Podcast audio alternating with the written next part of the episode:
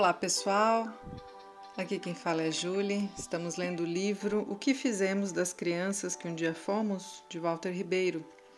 Hoje vamos ler o capítulo 2, que se chama Segunda Justificação.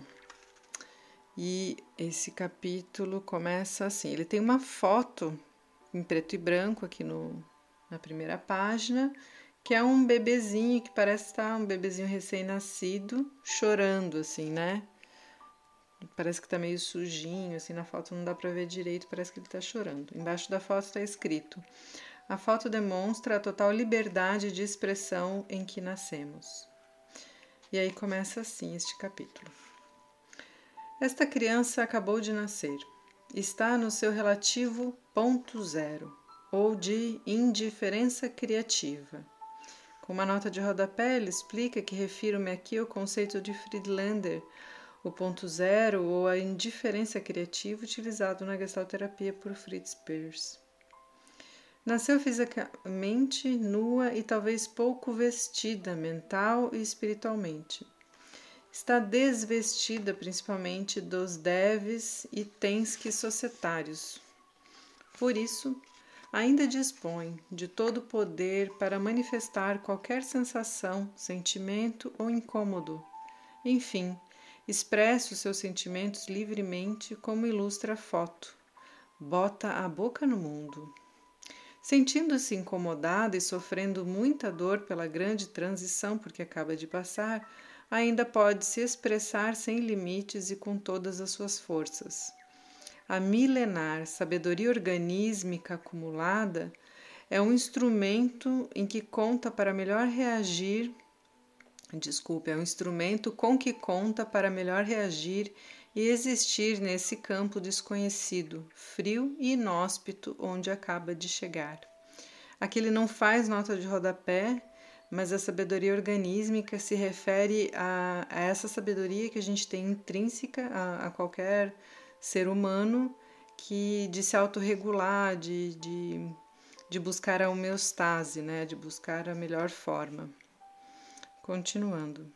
Expressa o seu incômodo e a sua dor a plenos pulmões. Ainda não é contida por nenhuma norma, nenhum conceito ou preconceito moral. Ainda não é escrava de nenhum valor social. Não necessita esconder nada. Está vivendo, portanto, em um campo incontaminado, sem preconceitos de qualquer ordem. É o exemplo da livre expressão. Ainda está longe de se submeter ao Tratado Geral da Fofoca. É uma velha, é uma história velha, muito velha, velhíssima.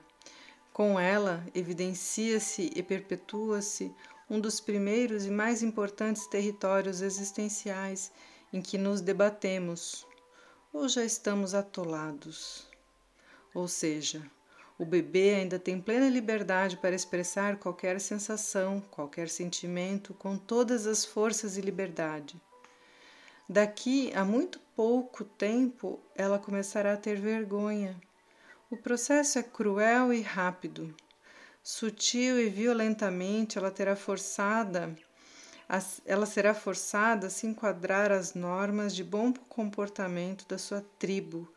Começará a ser adestrada para não incomodar, para ser adequada aos bons costumes, a ser adequada às regras que a tradição e os detentores do poder convencionaram serem boas para ela e para todos, agora e para todo sempre. O conflito entre o indivíduo e a sociedade é genuíno é praticamente impossível não tomarmos partido nesse embate, principalmente porque logo, logo, por volta dos três anos, já estaremos escravizados às normas, à moral de nossa cultura.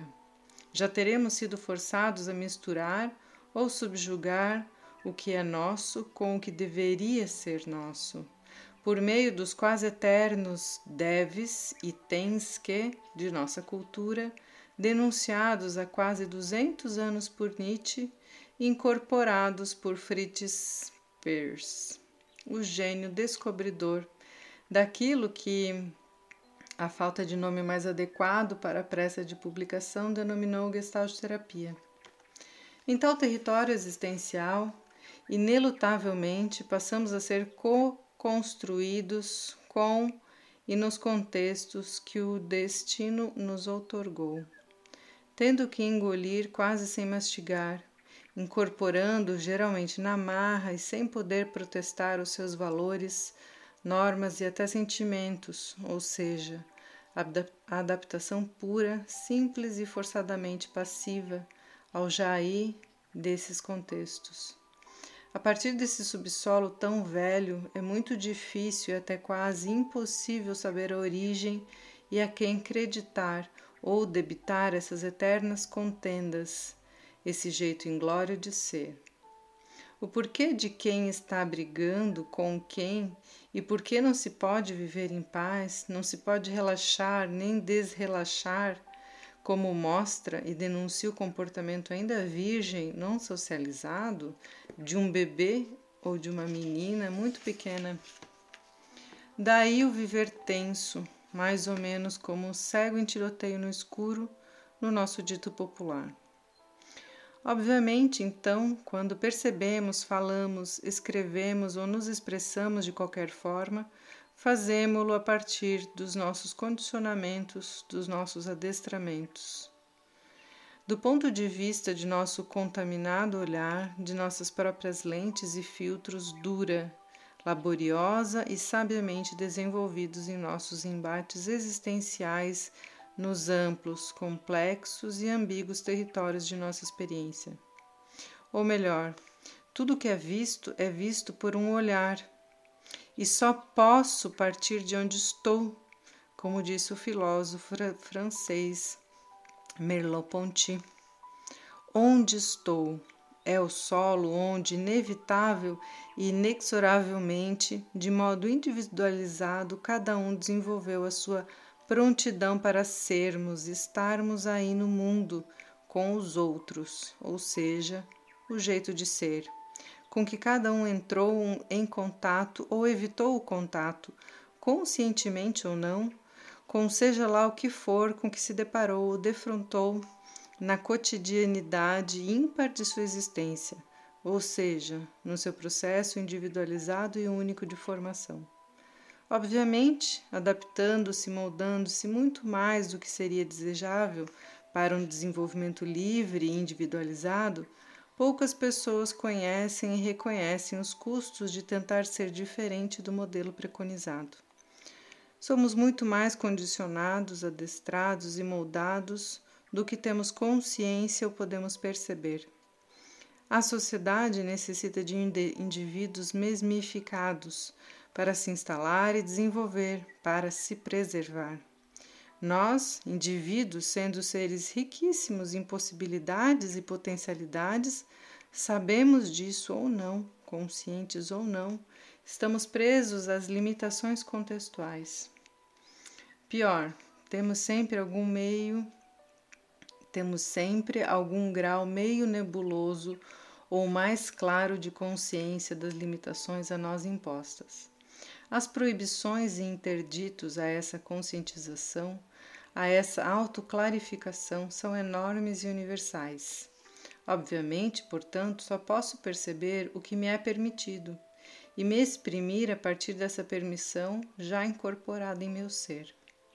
Meu olhar, tornado opaco pelo excesso de normas interditos, já não tem, nem poderia ter, aquele brilho e cristalinidade do olhar de uma criança pequena, muito pequena.